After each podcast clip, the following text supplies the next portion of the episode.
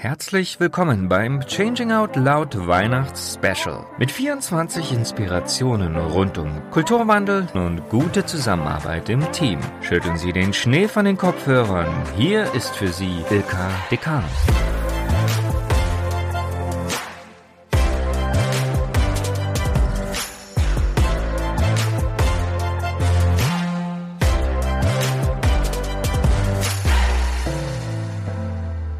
Willkommen im nächsten Türchen. Heute eingeladen habe ich Jennifer Lebeau. Sie ist Teil eines Teams agiler Coaches und sie gestaltet vor allem wirksame Zusammenarbeit, zielgerichtet, funktional und immer mit dem Team im Fokus. Sie hat heute etwas zum Thema Entscheidungsfindung dabei.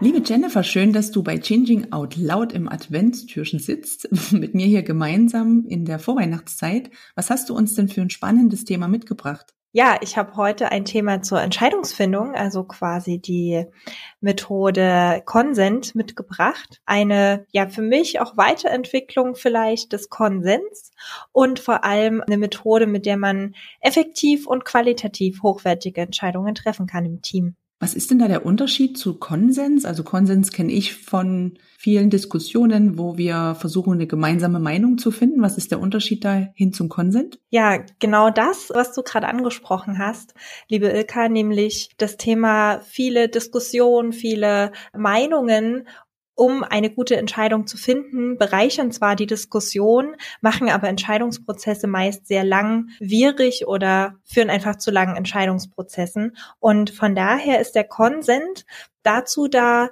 einen Entscheidungsvorschlag vorzustellen, Verständnisfragen zu stellen, Meinungen einzubringen und möglicherweise auch in den Entscheidungsvorschlag einzubringen, und vielmehr geht es darum, einen Entscheidungskorridor mitzunutzen, wo alle Beteiligten gut miteinander und vor allem mit der Lösung der Entscheidung leben können. Wo kommt der Consent eigentlich her? Wo hat es seinen Ursprung? Dort, wo wir gemeinsam uns weiterentwickeln als Team zu einem soziokratischen Team, dort findet der Consent seine Heimat. Ja, wenn man auch möchte, in der Weiterentwicklung, in der Holokratie, dort dann eben in einem integrativen Entscheidungsprozess. Wie geht man jetzt ganz konkret im Consent vor? Also du hast ja gesagt, das ist schon was anderes, als man diskutiert sehr lang.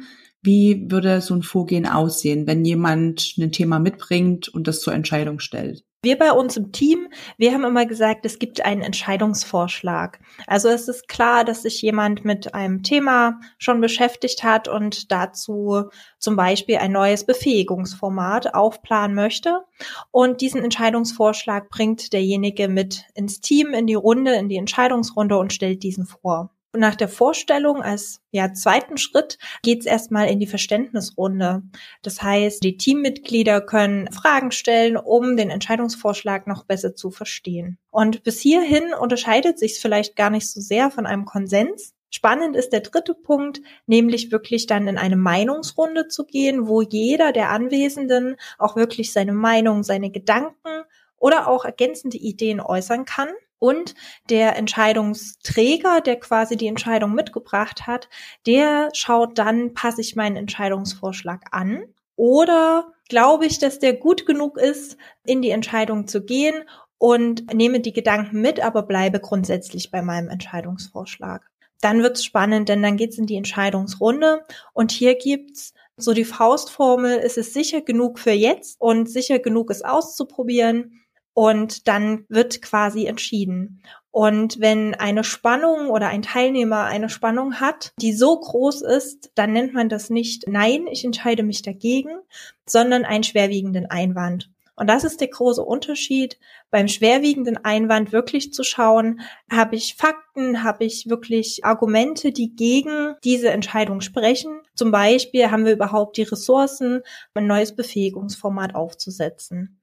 Und wenn das nicht der Fall ist und ich ja trotzdem guten Gewissens mit dieser Entscheidung mitgehen kann, dann sage ich, ich habe keinen schwerwiegenden Einwand und die Entscheidung ist meistens innerhalb von einer Viertelstunde, 20 Minuten wirklich getroffen und kann dann zur Umsetzung gehen. Also dieses Prinzip good enough for now, safe enough to try, genau das steckt ja wirklich dahinter.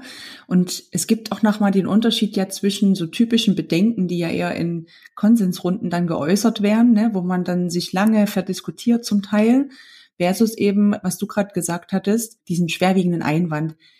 Wie kann man das nochmal gut unterscheiden, also Bedenken und schwerwiegenden Einwand? Wenn wir uns in der Holokratie bedienen, gibt es da wirklich fünf Kriterien, die man anlegen kann.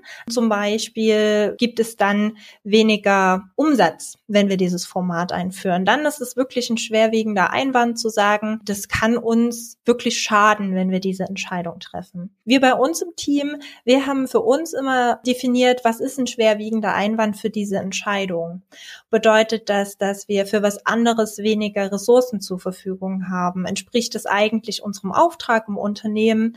Da haben wir uns genähert und haben manchmal auch eine semantische Analyse, also wirklich gemeinsam diskutiert, was ist wirklich ein schwerwiegender Einwand für diese Entscheidung, den wir dann auch wirklich akzeptieren im Entscheidungsprozess. Was passiert dann eigentlich, wenn es so einen schwerwiegenden Einwand gibt? Wir haben für uns gesagt, die Person, die einen schwerwiegenden Einwand hat, die kann oder muss sogar dann mitarbeiten, einen besseren Vorschlag zu erarbeiten, Projekten einen neuen Entscheidungsvorschlag mit auf den Weg zu bringen, damit die Einwände entsprechend berücksichtigt und integriert werden können. Also derjenige wird dann auch beteiligt, gerade weil er ja bestimmte Punkte wirklich angesprochen hat, einen besseren Vorschlag zu arbeiten. Super. Gibt es noch weitere Rahmenbedingungen oder Dinge, auf die man achten sollte? Nochmal so kurz zum Abschluss. Spannend ist auf jeden Fall, dass man als Team einfach im Vorfeld den Prozess sich bewusst macht und auch einen Moderator, eine Moderatorin für den Prozess festlegt. Dass klar ist, die Person moderiert den Prozess, die hat sozusagen auch die Hoheit, gut durch den Prozess zu führen und da einfach gemeinsam sattelfest in der Methodik ist. Wir nutzen da immer mal ein Beispiel. Das kann von Mittagsbestellung über die nächste Weihnachtsfeier alles sein, wo wir immer mal wieder dran üben, gut im Prozess zu sein, bevor wir dann an die knackigen Entscheidungen kommen in unserem Arbeitsalltag. Vielen lieben Dank für die Consent-Methode ich finde es für mich ein unheimlich wichtiges Tool, wirklich Dinge auszuprobieren, eine Entscheidung zu treffen, wie wir weiter vorgehen, anstatt uns tatsächlich auch in der Diskussion zu verlieren. Deswegen danke, dass du es mitgebracht hast und dir jetzt noch ein paar schöne Vorweihnachtstage und dann schöne Weihnachten. Danke dir, Jennifer. Danke dir, Ilka, und dir auch eine schöne Weihnachtszeit. Danke, ciao. Eine Anleitung zum Thema Consent-Methode lege ich euch in die Shownotes bereit. Die könnt ihr euch herunterladen. Und ich freue mich, wenn wir uns morgen im nächsten Türchen wieder hören. Ciao!